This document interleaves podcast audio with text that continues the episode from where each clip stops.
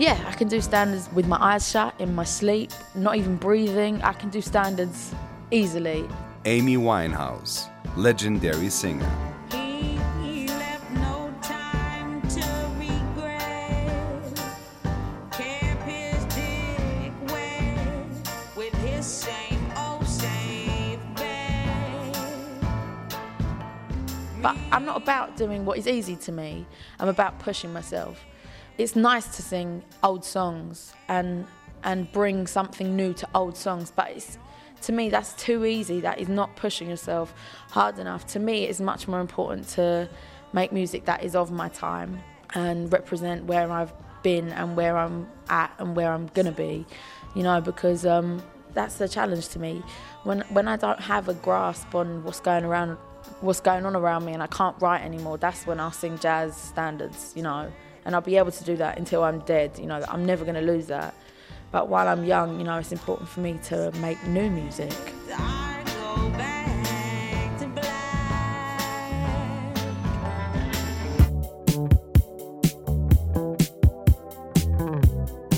Robyn, Sängerin, Produzentin und Songwriterin. I think it's mostly about me just being the coolest chick around. Come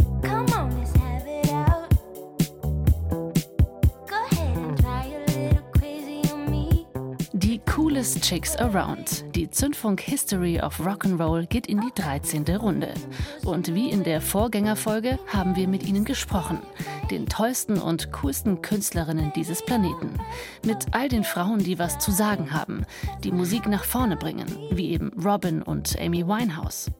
In dieser Folge hört ihr außerdem Peaches, Feist, Joni Mitchell, Joan Baez, Kim Gordon von Sonic Youth, Erika Badu, Björk, FKA Twigs, Patti Smith, Viv Albertine und Ari Up von den Slits, Nene Cherry und viele andere Künstlerinnen.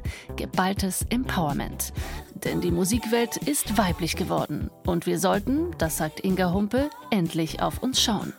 macht was für andere Frauen. Weil es geht nicht darum, zum Beispiel in der Musik, dass man äh, Männern gefallen muss. Und das ist ja so ein bisschen, was die Industrie eben so macht.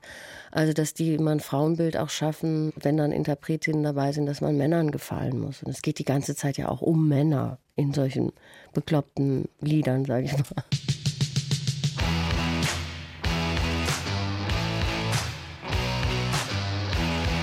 The History of Rock and Roll, as told in our radio show. Part 13 Our Herons, Chapter 2.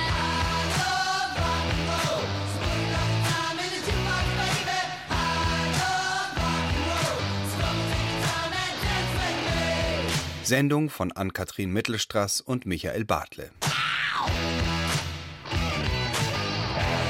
In dieser Ausgabe sind Interviews zu hören, die wir in den letzten fünf Jahrzehnten im Zündfunk und im gesamten bayerischen Rundfunk geführt oder gesendet haben. Wir sind tief in die Archive gestiegen, haben alte Bänder digitalisiert, Kassetten und DATs überspielt und Kolleginnen und Kollegen gebeten, ihre Privatschätze zu durchforsten. Die Interviews sind größtenteils im Original belassen, also nicht synchronisiert, weil so die Emotionen und Inhalte möglichst pur und unverfälscht rüberkommen. Female Artists, die aber, das werdet ihr gleich bei Peaches im Interview mit meinem Kollegen Roderich Fabian hören, nicht unbedingt so genannt werden wollen. Peaches steht auf I Love Rock'n'Roll von Joan Jett und hat auf dem Album Fatherfucker mit ihr gearbeitet. she liked this song and she ended up singing and screaming and playing guitar on it and it was great. Also die große Rock'n'Roll-Ikone Joan Jett, Joan Jett in the Blackhearts, I Love Rock'n'Roll, frühe 80er Jahre. Und jetzt, als sie in LA war, als Peaches in LA war, äh, hat Joan Jett sich gemeldet und hat gesagt, sie ist in der Nähe und sie kommt vorbei und hat dann auf einem Track gesungen, so hat sich das ergeben. Is that a feminist icon for you, Joan Jett in a way? Yeah, uh, I, I mean, I don't usually use the word feminist icon or feminist because I just feel like that also restricts a lot of people who really don't like the word, then they turn off. She was a big figure for girls, you know, in rock and for guys too. They loved her also. Now I have a band. I'm touring with a band right now. I usually used to do it alone, which was also my point. I was trying, I was making it the hardest for myself to prove a point. I can make all the music. I can make a full rock show with no band. I could just have minimal beats and make you think that it's a Kiss concert. So now I have a band, and there's three women in my band, and they're all really good producers and really down with rock and roll. I have Samantha Maloney, who used to drum with uh, Hole, and um, she filled in for Tommy Lee on Motley Crue when she was like 23 for six months. It's all all female. Yeah, and it's funny that we have to say, "Oh, all female," and, and I'm waiting for the day that you're going to do an interview with a guy and say, "It's really interesting. You have a all guy band."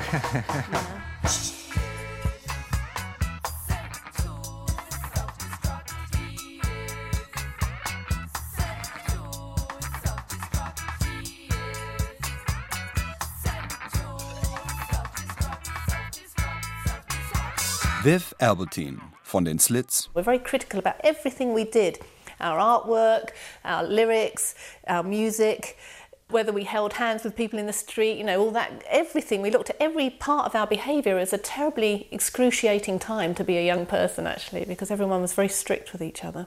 And also, just as we were looking at how young people had been before and criticising that, we were looking at how love, romance, and sexuality had been and criticising that. So, holding hands in the street was seen as being soft and part of the old school, and you know, tonguey kisses was seen as being soft and part of the old school. A lot of the guys reinterpreted that as meaning, oh, blowjobs are okay then. But no, I mean, I would feel. I went out with Mick Jones for quite a while, and you know, I'd feel embarrassed holding his hand. It was seen as something passe. You didn't do that anymore. Hi, this is Neneh Cherry, and you are listening to Zündfunk. Don't give up. So we did a two-week tour with Slits, mm-hmm. and that's when Ari and I kind of found each other. I think towards the end of the tour. I mean, it was a big thing for me being around these women who were so, to me, so different to any other women I'd known. And I think that it was the first time that I was really around a, band consisted of mainly women, you know. And they were kind of, yeah, like in a way, kind of fearless. And so I met Ari. I mean, we became really friendly, and then we ended up living together and sharing houses and stuff in London. And, and we just like were really, I mean, like sisters. Mm-hmm. And you know, Ari, without a doubt, was a really massive influence, I think. I mean, not I think, I know so. You know, watching her perform and being with her on stage, and she was a kind of musical, a genius of a kind. Mm-hmm. I always felt that an artist like Björk had been very influenced by Ari.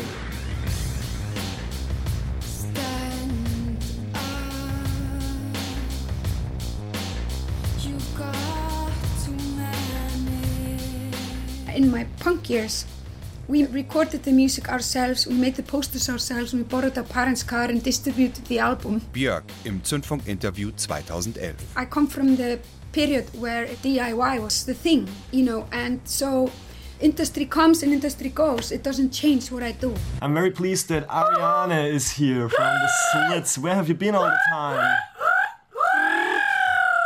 Attention, everybody! You can listen to the radio. No, I've, I've been in the jungle a lot, really. That's one of my jungle sounds. I was living in Belize and Borneo and Jamaica. Jamaica is the only jungle that doesn't have any poisonous animals. Und du hast deinen Sohn mitgebracht. nackig wie der Tag, Ja, der ich ja Deutsch. geboren bin. Ja, so war ich viele Jahre lang. So wie damals auf dem Cover der ersten Slits-LP. Ja, wirklich. Ohne, dem, ohne die Erde drauf. Woher kannst Zum du, Boden hin. Woher kannst du Ich Saubeidel eigentlich so gut ich Deutsch? bin in München geboren, aber ich bin Zigeunerin. Es ist eine interessante Mischung. Weil ich auch in England aufgewachsen bin und in Jamaika. What you say to our Jamdong people? Big up, large up, go see we in a pub come. What you say? Boom shot!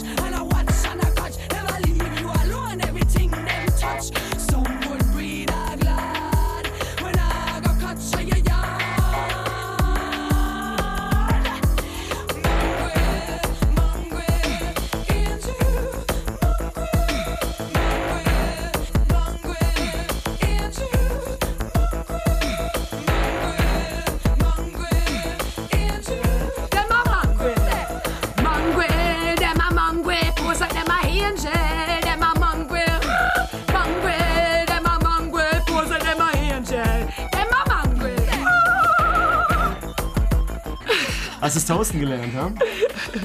Und in Jamaika auch habe ich viel mitbekommen, weil ich tue auch viel DJing. Also nicht DJing, also den DJing mit Platten, sondern mit der Stimme. Das ist ja Jamaican Rapping. Ne? Als ihr damals äh, mit den Slits die Welt verstört habt, mit dem schlammbedeckten Cover und der neuen Mischung aus Reggae und Punk, da warst du doch damals, glaube ich, 12 oder 13 oder Ja, und 14 ich oder bin ja, das stimmt, das will ich wieder zurückbringen, weil wir haben äh, Punky Reggae eigentlich erfunden und wir sind eine Reggae, Punky Reggae.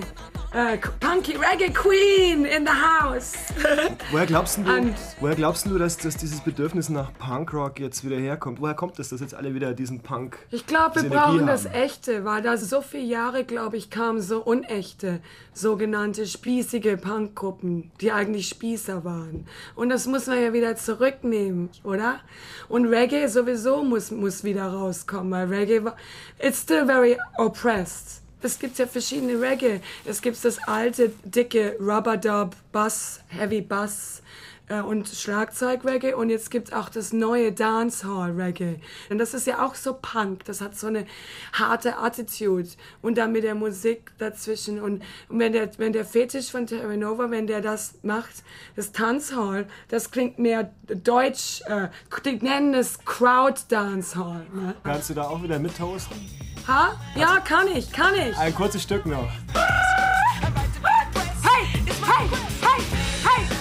Equal rights and equal right to live. Equal right, equal right, an equal right, an equal right. An equal right, an equal right, an equal right, an to live. Didn't I do it for you? Why don't I do it for you? Why won't you do it? When all I do is for you.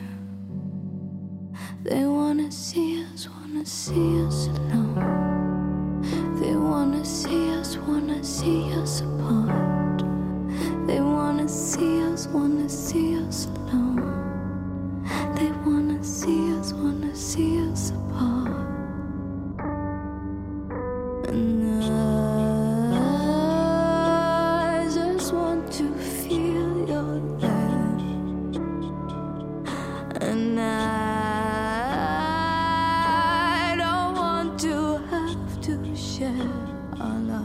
FKA Twigs, Sängerin. There's something I was speaking to a friend of mine about the concept of the red thread, which is sort of like a, a powerful line that goes through woman to woman in each family. And it's sort of like a, a link between all the women in a bloodline, all the things that we've learned, the power, like the, the sacred energy. And um, that's something that, yeah, I've definitely in the last few years become more in touch with. The fact that women don't talk about these things anymore, it's almost like a trick of the patriarchy because only a few hundred years ago we would have been burnt at the stake if we would have spoken about these things. But in many ways, this is just a tactic to make us be scared of our own magic and scared of our own powers that we inherently have. Like, as you know, women, we create life, and that's the most magical thing. And um, you know, heaven forbid we realize how powerful we are. You know, we might change a few things, to say the least. Robyn, Sängerin, Produzentin und Songwriterin. the idea came out of, you know, trying to release records in a way that made more sense for me as an artist creatively than just fitting into the music industry pattern. And I've been on the road since like 2006 and I felt that really frustrated by the fact that I had to like make a long, long album that took like one and a half years, usually two years to make, and then you go out on the road and you tour with that album for like three years. And I just wanted to find a way where I could do both at the same time and not just be tied into one area. So I was thinking, you know, I have these eight songs finished. Let's release them now, and I can start touring and then release some more stuff when it's ready. I'm really happy about the live audience that I built up with the last record. I've been able to really connect to an audience that I feel is like my dream audience. It's really mixed, it's all kinds of people, all kinds of ages.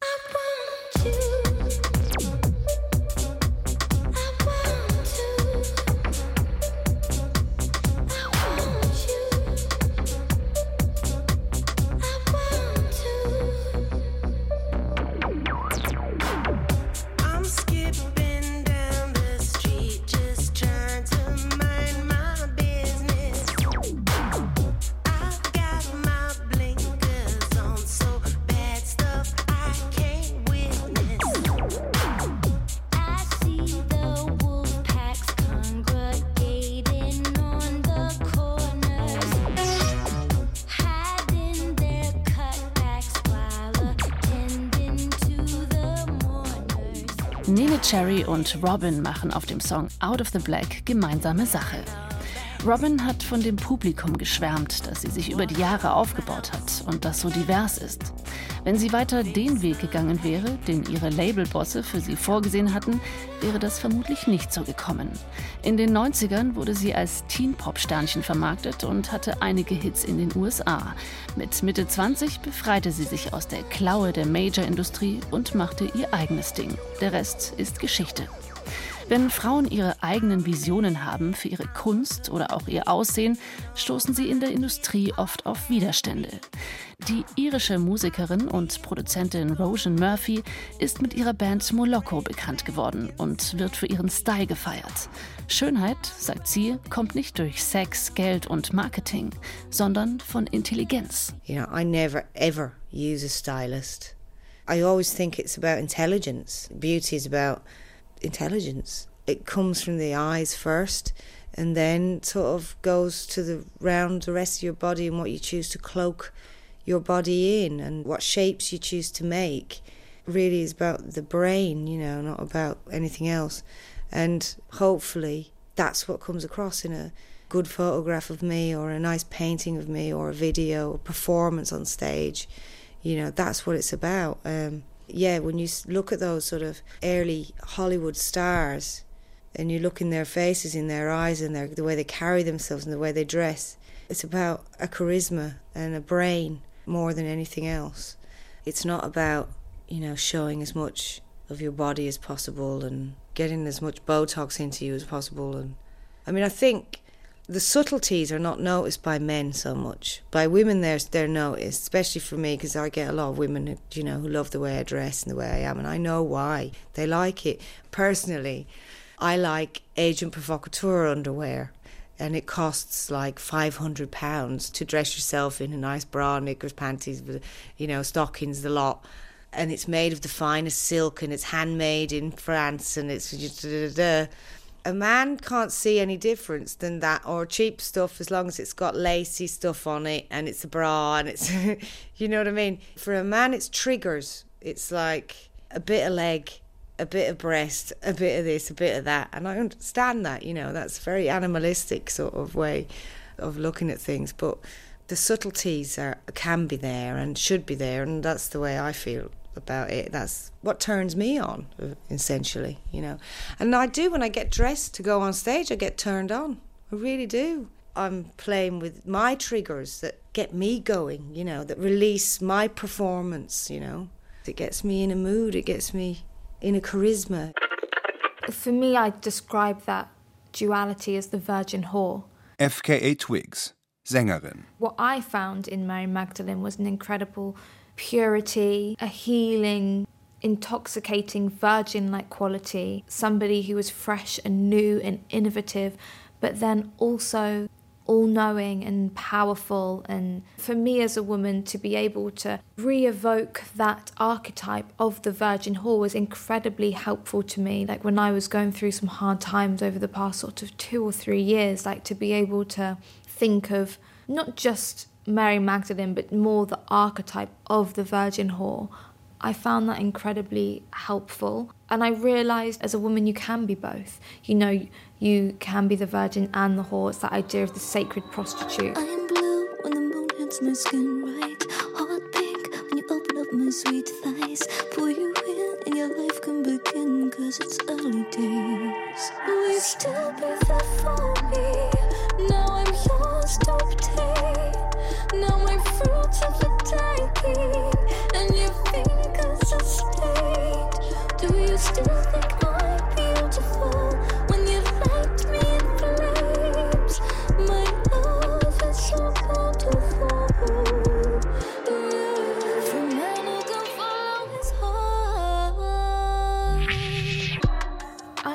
Terrain was the last song that I wrote.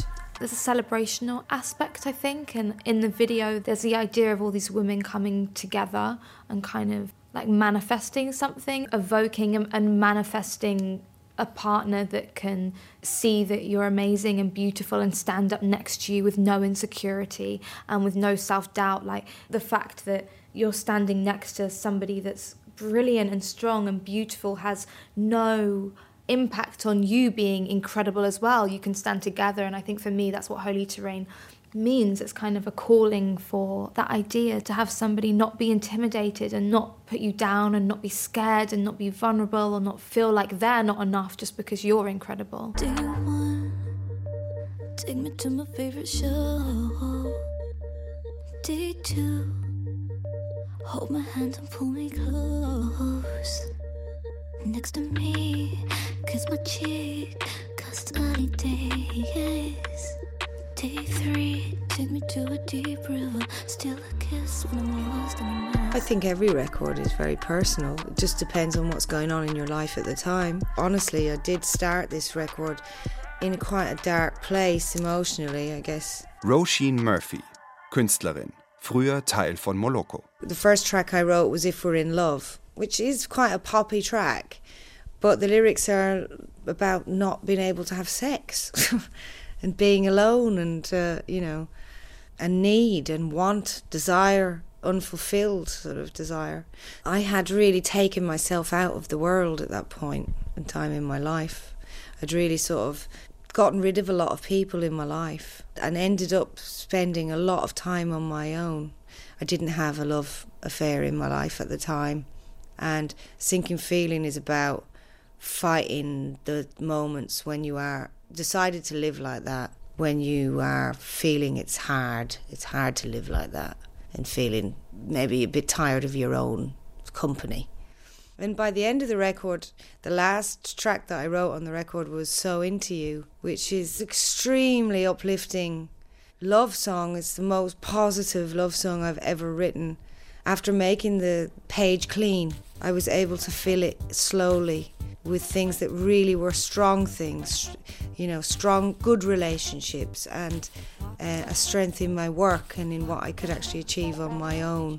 From going from kind of being in a cave to sort of being up on a mountain, you know.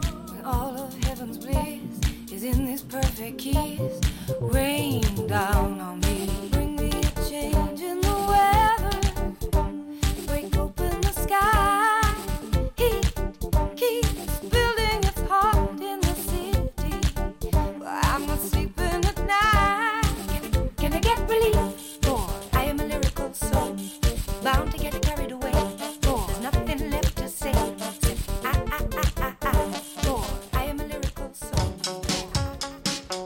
records are, they're like aural landscapes.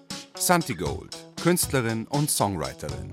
You know, so it's like you, there's the flat field, and then there's the mountains, and then there's the ocean. You know what I mean? It's like the music takes you all over the place. So I think with the colors, it's, it's the same. It's like the show, just like the record, it takes you through different moods. You know, the first may feel one way, and the second, we've arranged the song so that actually the tone of the show changes with the colors and with the costumes.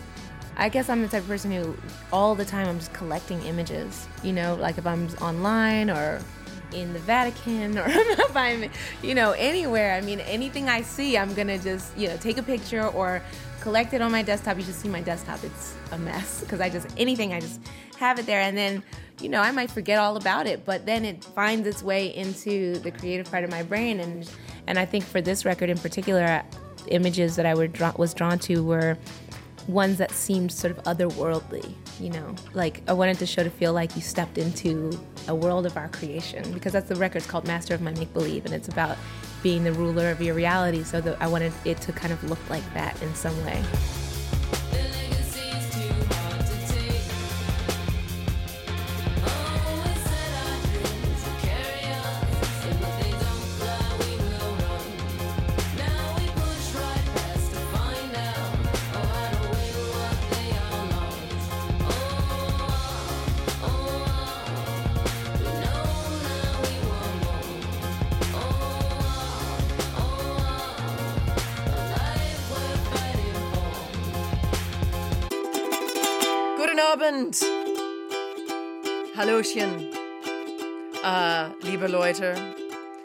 Hier spricht die Amanda Palmer und ihr hört die Zündfunk Männerwirtschaft. Die, die Zündfunk Männerwirtschaft.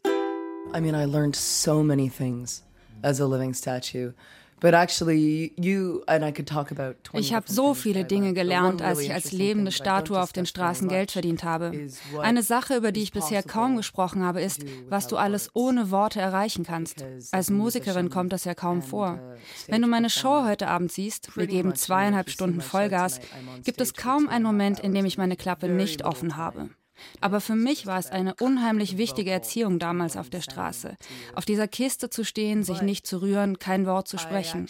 Und der Austausch zwischen den Menschen, die dann Geld in meinen Hut geschmissen haben, und der Statue, die dadurch zum Leben erweckt wurde, es ging alles über einen nonverbalen Augenkontakt. Es war ein Geschenk.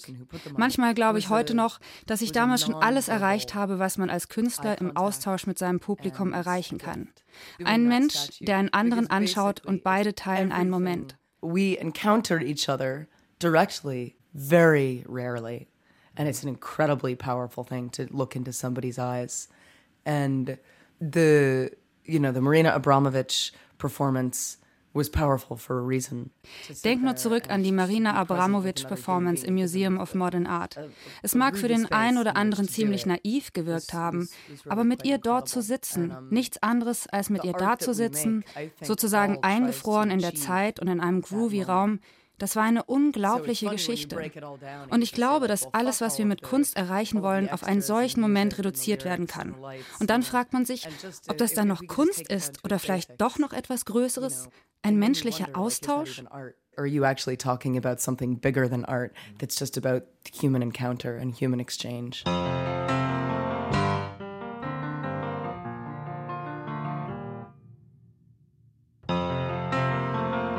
You worship the sun, aching for change. But you keep starving your heart, and you used to have sisters, you don't anymore. You worship the sun, feeding the dark. And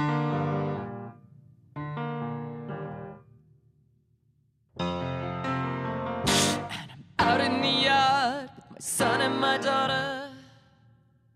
And the sky is all black, and I think we should start running, running from the water.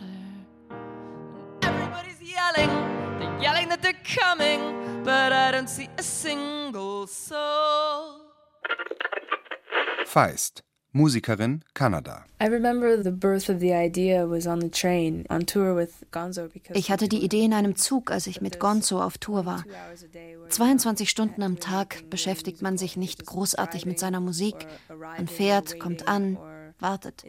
Das Konzert selbst spielt da keine große Rolle. Wir hatten unsere CDs und Discmen dabei. Gonzo hat damals viel Burt Bacharach und Dusty Springfield gehört. Nach den Konzerten waren wir immer in einer Art Vaudeville-Stimmung. Er hat Klavier gespielt und ich habe mich angelehnt und mir einen Besen geschnappt und ihn als Mikro benutzt. Wir hatten viel Spaß, obwohl das alles so altmodisch war. Nach der Show hat er immer Mitsing-Sessions mit dem Barpersonal veranstaltet. Das war ein magischer Moment, fast völlig frei von jeglicher Illusion. Die Leute sahen aus wie kleine Kinder, die sich ein Puppentheater anschauen. Mit diesem Teil seiner Seele wollte ich zusammenarbeiten. It was so powerful that I would watch little people's faces change like they were little kids watching a puppet show. And so that was the part of him that I really felt like I wanted to work with.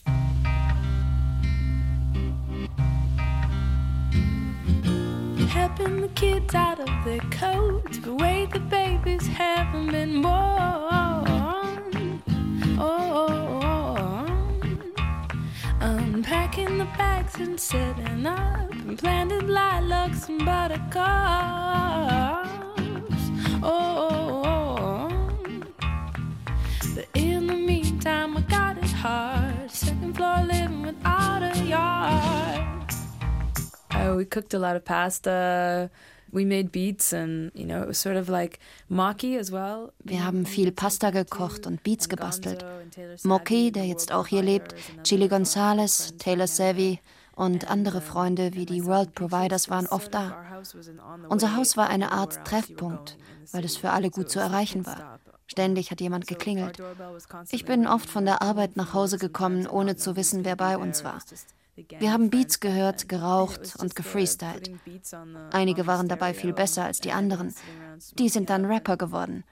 Meine Reime waren immer erbärmlich und viel zu offensichtlich.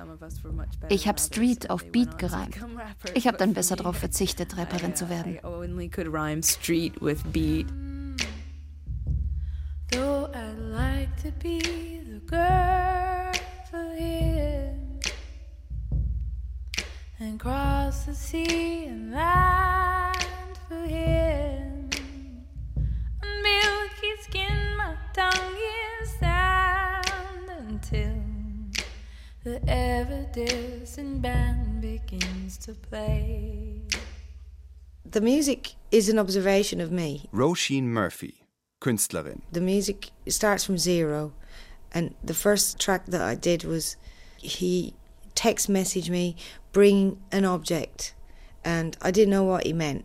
So I brought my notebooks I always bring. I make these big, beautiful notebooks with like lots of teared up strips from the newspapers, from the magazines, and also lots of things written in them and drawings in them, and they're quite beautiful objects in themselves.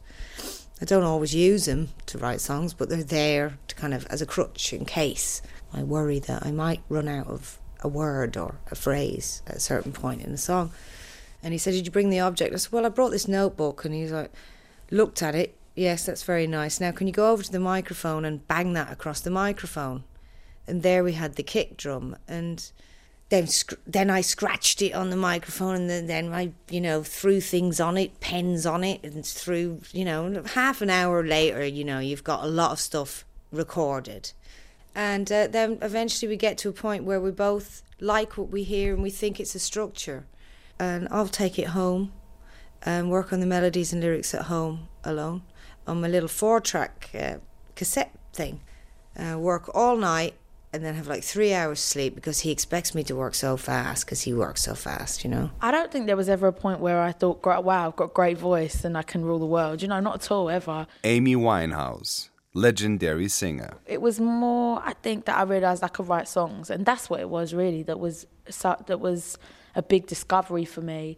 I was about fifteen. I had school exams, and we had to write a song for a music exam, and it was so simple to me that I just thought it's not supposed to be this easy. Surely I must be able to write songs. Cool, you know, and that's what it really was. You know, that's how it started.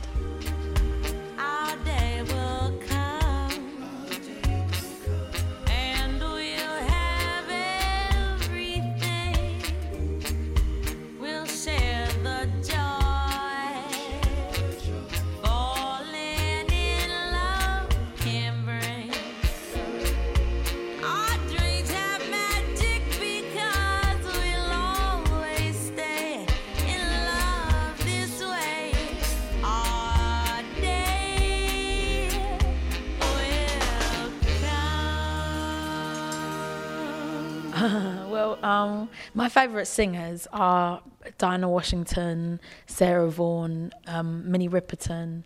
Those are people that have really inspired me, and I, I listen to everything. You know, I listen to mostly jazz and hip hop. You know, I love Nas and Busta Rhymes and Thelonious Monk and Ray Charles and Charlie Mingus and everyone pretty much. Yeah. Ich bin Laura Marling aus England. Als Jugendliche habe ich viel Joni Mitchell gehört. Ihr Album Chord and Spark ist wohl die Platte, die ich am häufigsten gehört habe.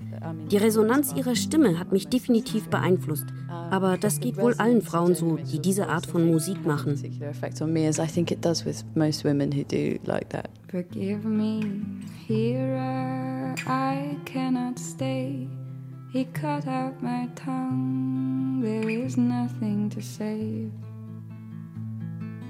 Love me, oh Lord. He threw me away. He laughed at my sins. In his arms I must stay. He wrote, I'm broke. Please send for me.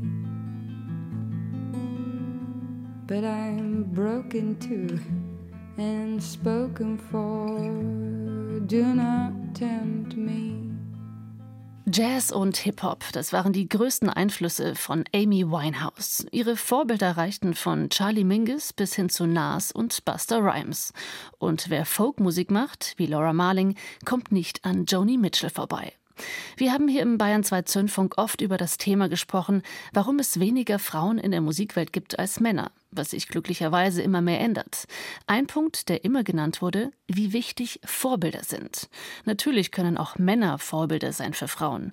Aber wo wären wir heute ohne die großen Heldinnen der 60er, wie die unermüdliche Kämpferin Joan Baez?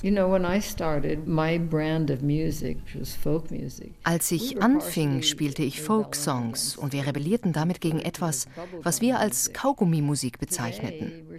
Heute gibt es immer noch Musik, gegen die ich mich auflehne. Das ist die Musik der Grammys, der Auszeichnungen der Musikindustrie. Für mich ist das keine Musik, eher effektheischende Unterhaltung und ich begreife mich noch immer als Teil der Gegenkultur. Auch Marian Faithful kommt aus den 60s. Well, you know, the one interesting thing I think about the 60s is that um, it terrified most of the world so much what happened. They were really scared. The young people kind of almost took over. They were so frightened. And uh, they obviously decided it would never happen again. There's still a strong kickback reaction against anything. But we have to, to go on. We have to. We haven't got a choice. I mean, it would be easier to die, wouldn't it? but we can't. Joan Baez, legend. When people say, Where is Blowing in the Wind? Who's writing Imagine? Well, you're not going to have that right now. You simply are not going to have that until it's time.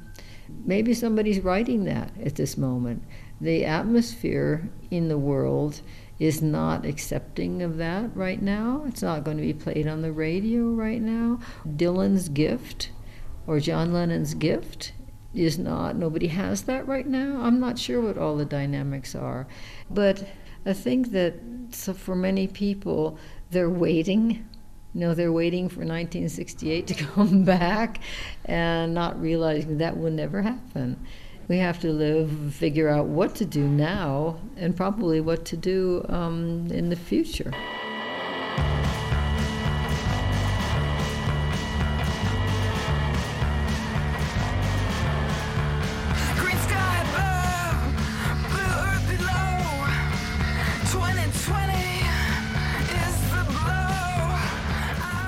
Music that most influenced me when I first moved to New York was no wave.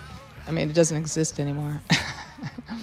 you know, it's music that I definitely related to, and um, I liked how free it was and rhythmic. I don't know, like I'm, I'm kind of always liked rap music, and I always liked the idea of appropriation. As a non-singer, I kind of relate to, to rappers, and I like that idea of building up a song through layers basically, and that you don't have to be a musician. You don't have to like. It's kind of punk rock in a way, you know.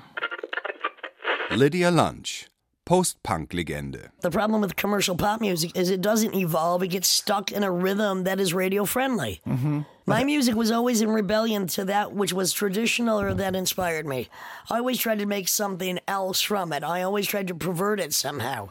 Whether it was with No Wave or my own version of Swamp Blues or uh, avant garde or psycho ambient. I mean, first of all, my music constantly contradicts itself. So I'm not only contradicting the history of traditional music, I contradict my own music. I call it contradiction, actually.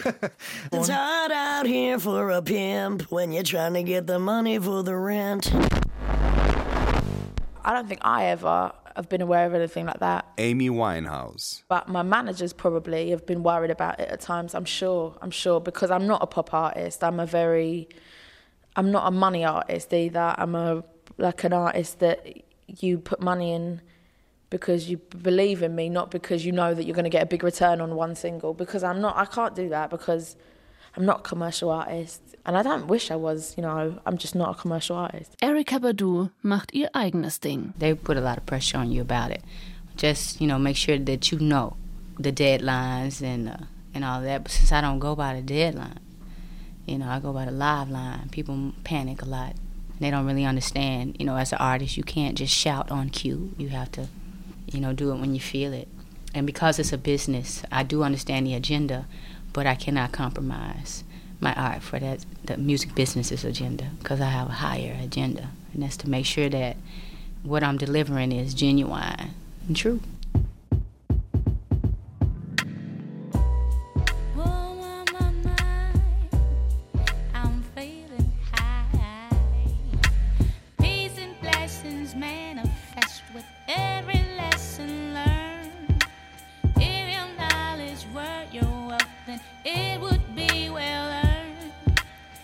Artist, you're more of an explorer. I'm more interested in the adventure of the creation, really. Joni Mitchell never lies. There's a temptation to fill up every track.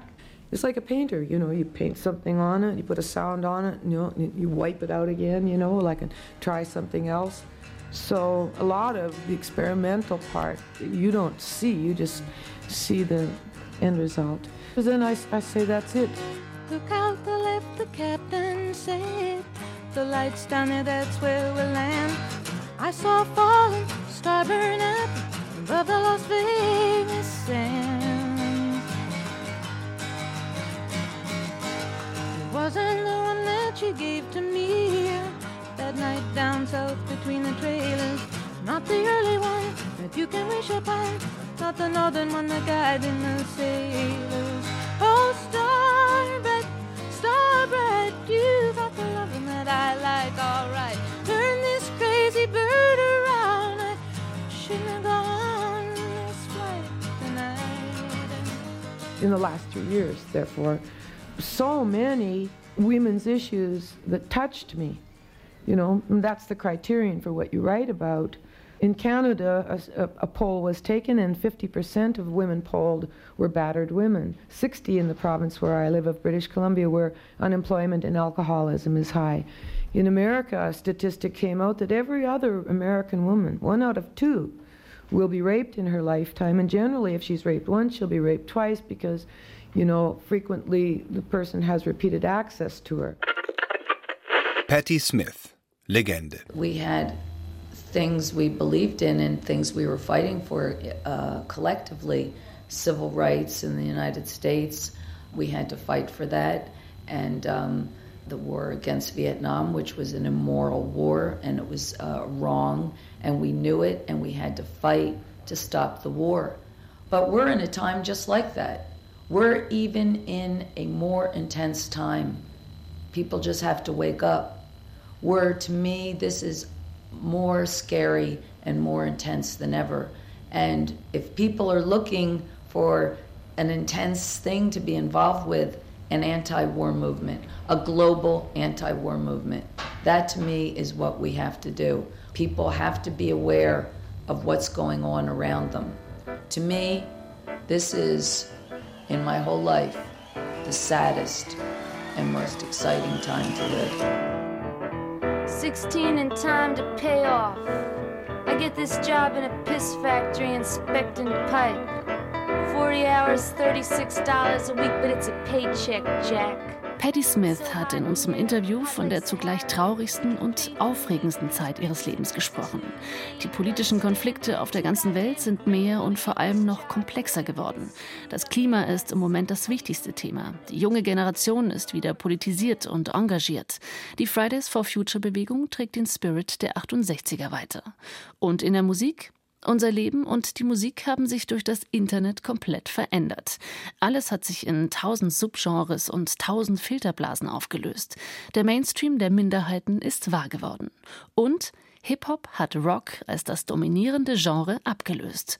Und auch dort rulen mittlerweile Frauen wie Lizzo, die die Schönheitsideale der Industrie in die Tonne treten. Beauty is being redefined and now nothing is going backwards. Like we're only moving forwards. And so we're setting the trend on like there's no trend.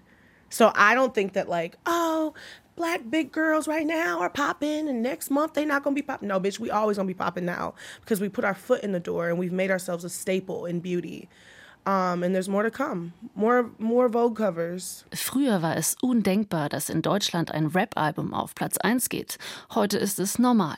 Aber glücklicherweise gibt es nicht nur die Kollegas da draußen, sondern auch Hamburgs erste Trap Queen, Haiti. Ich strebe jetzt nicht danach, individuell zu sein. Es ist eher, es ist eher ein Handicap. So dieses besondere Sein, so, ich glaube, die Leute wissen gar nicht, was das bedeutet. Die Jungs wollen meistens ein ganz normales Mädchen, die wollen gar keinen Rockstar oder eine Irre oder die wollen ja meistens eine ganz normale Freundin. Deswegen so, ich habe auch so eine Erfahrung gemacht, dass eigentlich, ah, dass es eigentlich schwer ist, wenn man jetzt so ist wie ich. Alles anders machen und so, ich mache das nicht extra, es ist einfach so. Ich seh keine Heroes, Heroes, Heroes, Heroes, Heroes. Montenegro, zero, zero, zero, zero. Ich smoke die Kippen wie Kate Moss. Ich smoke die Kippen wie Kate Moss. Kate, Kate, Kate. Mein Partner ein Panther. Dein Boss ein Verwandter. Die Kugel, sie regnet. Du machst mir einen Antrag.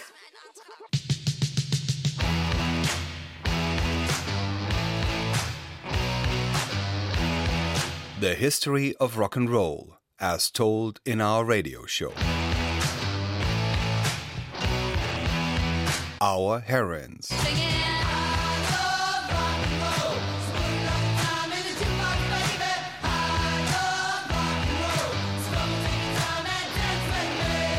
Sendung von Ann-Kathrin Mittelstraß und Michael Bartle. I didn't make it out here in the music world, you know, because they said I didn't have the look. Sharon Jones, verstorbene Soul- und Gospel-Queen. I guess I had that look that looked like I was back from 1935.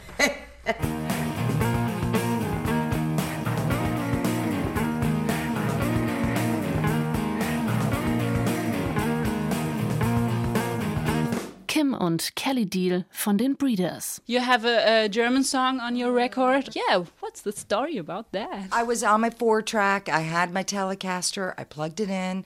I blew out the tone a little bit so it was a little distorted. Had my headphones on and I started with this riff that just went. And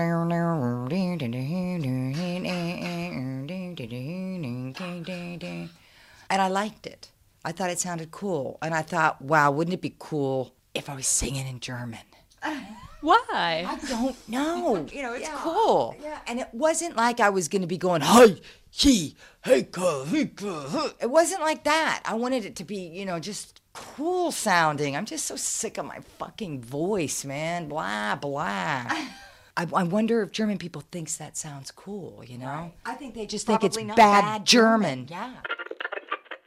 Cat Power im Zündfunk-Interview. The more open minded people can be about music, and the more open minded their brain grows about music, perhaps the brain, brain will grow about ideas and concepts. Uh, Kitty Wells, she has a callback song where she sings back to Hank Williams. It says, It wasn't God who made honky tonk angels, as you said in the words of your song. Too many times married men think they're still single, and that has caused many a good girl to go wrong. Aretha Franklin. Well, being a singer is uh, it's my natural gift, and uh, it means that I am using to the highest degree possible the gift that God gave me to use, and uh, of course I'm happy with that. Things happen to me on stage, like at church. So sometimes I get in church and you can get into the music or you can get into a song. Sharon Jones, verstorbene Soul- und Gospel-Queen. And that's where they stomp. You'll be like, well, I'm gonna meet King Jesus. They go, in the morning. And that's where the people, you know. And so we thought about that. Oh, mama, mama, do snapping my leg. And they, they, they were just singing, and that's how we recorded that. Oh, mama, mama, mama,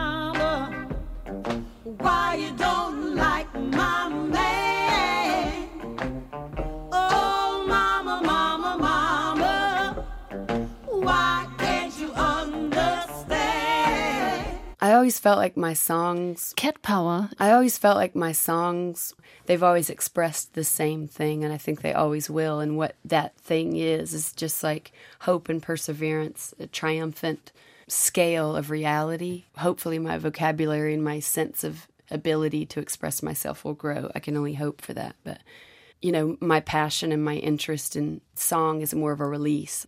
What I feel about music is the truth. I feel like it's the truth, and the truth may not necessarily be happy or sad, it's just relevant. Chrissie Hynde von den Pretenders über Punk. Yeah, it definitely changed my life. I could get in a band and nobody would dare mention, like, oh, she's okay for a girl. You know, you just wouldn't say that in the punk thing. People would look at you like, what are you talking about? You know, it was just so not what it was about.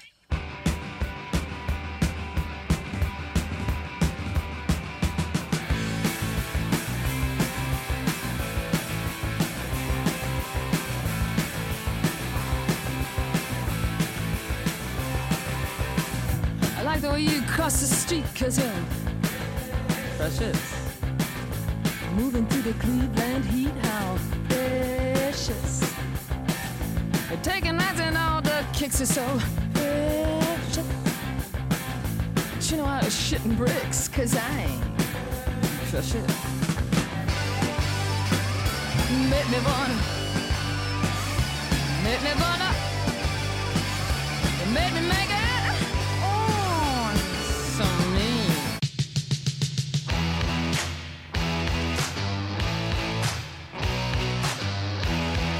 The history of rock and roll, as told in our radio show. Our heroines.